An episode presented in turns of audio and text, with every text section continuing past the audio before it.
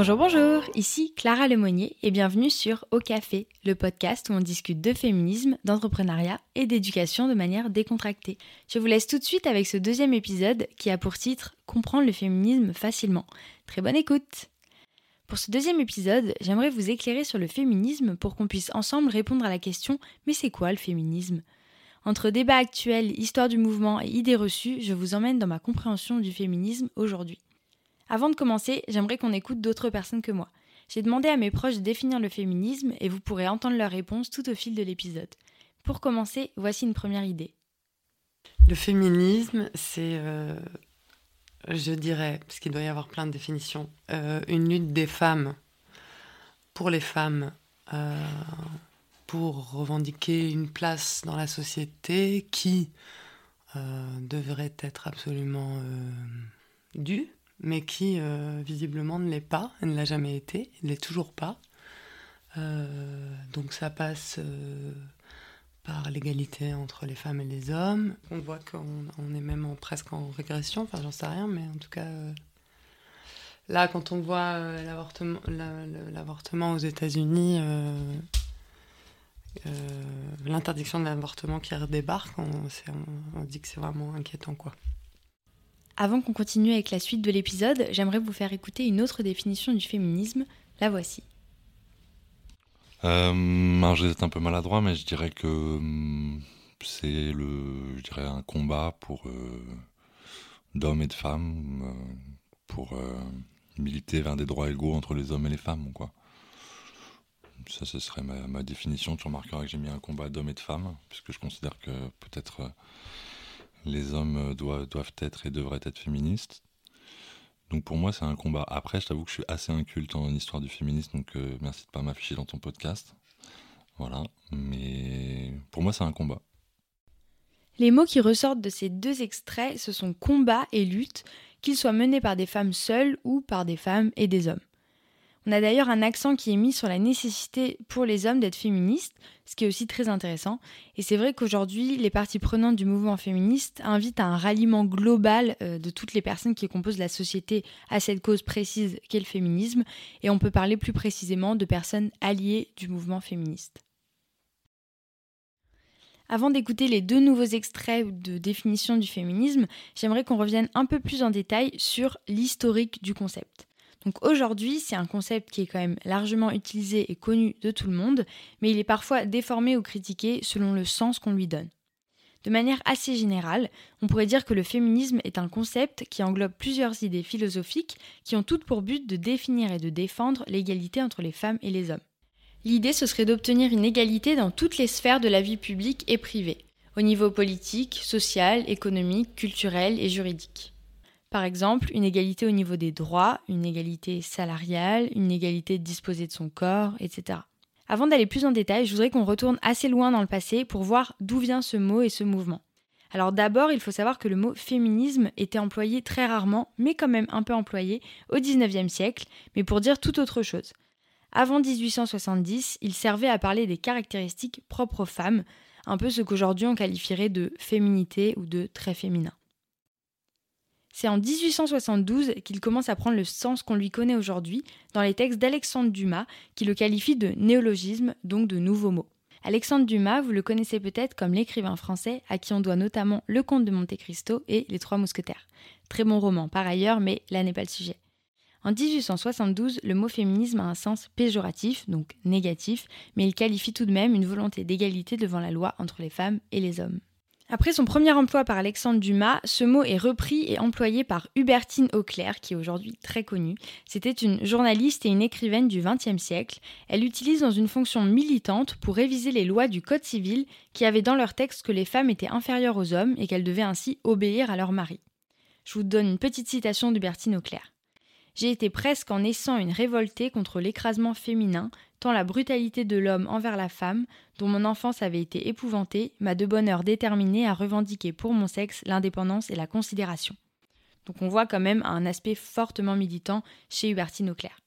Elle se battait donc avec d'autres personnes pour donner plus de droits aux femmes, surtout devant la loi, par exemple euh, pour le droit de vote des femmes. Les hommes ont eu en France le droit de vote en 1848, mais les femmes ont dû attendre 1945, donc à peu près 100 ans plus tard. Aujourd'hui, euh, on parle de vagues dans le mouvement féministe qui témoignent des époques, mais également des différentes requêtes, des différents combats qui ont été menés. Ce dont je viens de parler, c'est la première vague, qui s'étend à peu près de 1850 à 1945. Est-ce que vous êtes toujours avec moi? Je vous ai pas perdu? J'espère que ça vous intéresse parce que c'est super important de comprendre l'historique avant de parler d'un sujet. On parle de trois vagues en tout, avec peut-être une quatrième en cours actuellement. Donc comme je le disais, la première vague a permis aux femmes d'obtenir le droit de vote, mais aussi d'être impliquées dans la vie et l'économie du pays, notamment pendant la Première Guerre mondiale qui a eu lieu de 1914 à 1918. La deuxième vague, elle va commencer quelques années plus tard, dans les années 60, et elle se portera sur une nouvelle thématique, la sexualité et la place des femmes au sein de la famille. Par exemple, en 1967, en France, l'accès à la contraception est autorisé avec la pilule, c'est la loi Neuwirth. Quelques années plus tard, le recours à l'IVG, donc l'interruption volontaire de grossesse, l'avortement, est légalisé en 1975 grâce à Simone Veil. Ces avancées sont ainsi le résultat des mobilisations de femmes qui ont témoigné et ont libéré la parole au niveau de la société. La même année, donc 1975, une réforme rend le divorce plus accessible aux femmes et on parle alors de la liberté de divorcer. La troisième vague, elle débute plus tard, dans les années 1980. L'objectif de celle-ci, c'est d'élargir les droits déjà obtenus, mais aussi de défendre les droits des femmes oubliées des luttes d'origine. Par exemple, les femmes doublement discriminées, comme les femmes noires, les femmes lesbiennes ou les femmes handicapées. Cette vague défend un féminisme plus diversifié et plus inclusif. Ici, on commence à concevoir l'idée d'un féminisme intersectionnel issu du concept d'intersectionnalité inventé par Kimberly Crenshaw. Kimberly Crenshaw est une juriste et professeure américaine et elle définit en 1989 ce qu'elle appelle l'intersectionnalité. Ce mot désigne au départ un outil permettant de mesurer et d'analyser les oppressions et discriminations subies par les femmes noires aux États-Unis. Discriminations plus fortes et plus violentes que celles vécues par les femmes blanches. Aujourd'hui, il est fréquemment employé pour désigner de multiples formes de discrimination subies par un seul individu. Cela signifie que plusieurs discriminations peuvent coexister et entraîner des discriminations spécifiques. Par exemple, en tant que femme noire aisée, les discriminations vécues seront de l'ordre du sexisme et du racisme, et en tant que femme blanche pauvre, elles seront de l'ordre du sexisme et du classisme. Une femme handicapée subira également potentiellement des discriminations issues du validisme, qui vient du terme valide, qualifiant les personnes non handicapées. Pour simplifier, il n'existe pas le sexisme d'un côté, le racisme, le validisme et la pauvreté de l'autre, pour ne citer que ces discriminations-là. L'idée ici n'est pas de dire moi c'est plus grave que toi, mais c'est de visibiliser chaque situation créée et entretenue par un système oppressif et discriminant. Alors voilà pour l'intersectionnalité, c'est une synthèse, mais je vous invite vraiment à lire sur le sujet si ça peut vous intéresser. Je vous mettrai tout ça dans la description du podcast.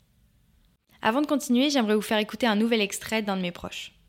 Le féminisme, c'est un point de vue sur le monde, une attitude, des engagements qui visent à redonner aux femmes, à leurs euh, actions, leur mode d'agir et à leurs pensées, euh, la place qui leur revient, une place au moins aussi grande euh, que celle qu'ont les hommes ou que l'on donne aux hommes. Ce que je trouve intéressant dans cette définition, c'est l'idée que le féminisme serait une multiplicité d'engagements qui visent à redonner aux femmes et à leurs pensées une visibilité et une présence dans la société de manière globale. C'est ce qu'on voit de plus en plus et notamment depuis 2017 avec le mouvement MeToo qui a provoqué une large prise de parole et surtout une écoute de la société vis-à-vis du sexisme et des violences vécues par les femmes. La société semblerait enfin écouter les femmes et cela contribue à donner de la visibilité à la moitié de la population Enfin Aujourd'hui, avec l'utilisation des réseaux sociaux et des nouveaux débats féministes, on parlerait d'une quatrième vague. Par exemple, avec les collages qu'on a vu apparaître sur les murs des villes en France, mais aussi sur les réseaux sociaux. Ces collages qui témoignent aussi de cette volonté de rendre visible et de reprendre du pouvoir. Maintenant, j'aimerais vous donner ma propre définition et surtout ma contre-définition. Évidemment, cela n'engage que moi, étant donné que c'est ma définition. Le féminisme, à mes yeux, il est global et international, il est le fait d'avoir le choix de vivre sa vie, de vivre dans son corps et dans ses relations comme on l'entend. Il est une volonté d'obtenir une égalité réelle entre les femmes et les hommes à tout niveau de la société. Il est une lutte contre les discriminations. Il est intersectionnel et inclusif, en lien avec ce que je vous disais tout à l'heure. Et il est un combat à ne pas lâcher, car les droits des femmes et des minorités de genre restent toujours fragiles. Ce que le féminisme n'est pas, ce n'est pas une volonté d'écraser les hommes, ce n'est pas un mouvement obsolète, Et ce n'est pas un sujet cantonné au niveau individuel. Pour finir, j'aimerais qu'on écoute une toute dernière définition qui résume bien tout ce qu'on a vu jusqu'ici. Le féminisme, pour moi, c'est la juste lutte des femmes pour l'égalité avec les hommes sur tous les plans. Avoir le même salaire lorsqu'on exerce le même métier, ne pas être pénalisé dans sa progression professionnelle lorsqu'on a eu des enfants. Et puis, dans un domaine plus intime, le féminisme, c'est la volonté de partager les tâches du quotidien et des soins aux enfants de manière plus équitable. Ce qui est intéressant ici, c'est le double plan. Oui, le féminisme est un sujet sociétal et non, ce n'est pas seulement un sujet du domestique ou de l'intime. Car comme le rappelle le slogan phare des mouvements de libération des femmes à partir des années 60, la deuxième vague si vous avez suivi, le privé est politique. Cela signifie que ce qu'il se passe dans les foyers et au sein des familles en termes d'inégalité femmes-hommes et ou de violence est politique, car c'est un signe représentatif de la société et que c'est la société en tant que telle qui peut apporter des solutions pour protéger de ces violences et de ces discriminations. Mais alors vous vous demandez peut-être, est-ce que le féminisme est vraiment encore nécessaire? Eh bien la réponse est un grand oui, encore et toujours, parce que malgré les avancées obtenues au fil des années, il reste de nombreuses inégalités que ce soit au niveau des salaires, du sexisme, des féminicides et des violences sexistes et sexuelles. Pour vous donner quelques chiffres, en France, selon l'INSEE, les inégalités salariales entre les femmes et les hommes sont de 17% à travail équivalent. En 2021, 113 féminicides ont été recensés, c'est-à-dire des meurtres de femmes car elles sont des femmes. Une femme sur trois subit du harcèlement sexuel au cours de sa carrière et une personne sur dix est victime d'inceste. Bref, la liste est longue et malheureusement terrifiante. L'objectif de cet épisode n'est pas de nous miner le moral et de penser qu'on ne peut rien y faire, bien au contraire. On est ici pour mettre en avant le féminisme et toutes les avancées pour les femmes et les hommes que ce mouvement politique a permis au fil des années. Alors gardons espoir et pour cela, mobilisons-nous à notre échelle pour promouvoir l'égalité et lutter contre le sexisme. Promis, ce sera l'objet d'un futur épisode où on pourra partager ensemble des bonnes idées. En attendant, je vous dis un grand merci pour votre écoute. Si cet épisode vous a plu, je vous invite à le partager autour de vous et à l'ajouter à vos favoris sur votre plateforme d'écoute. Vous pouvez aussi nous suivre et nous écrire directement sur Instagram, inspirasso.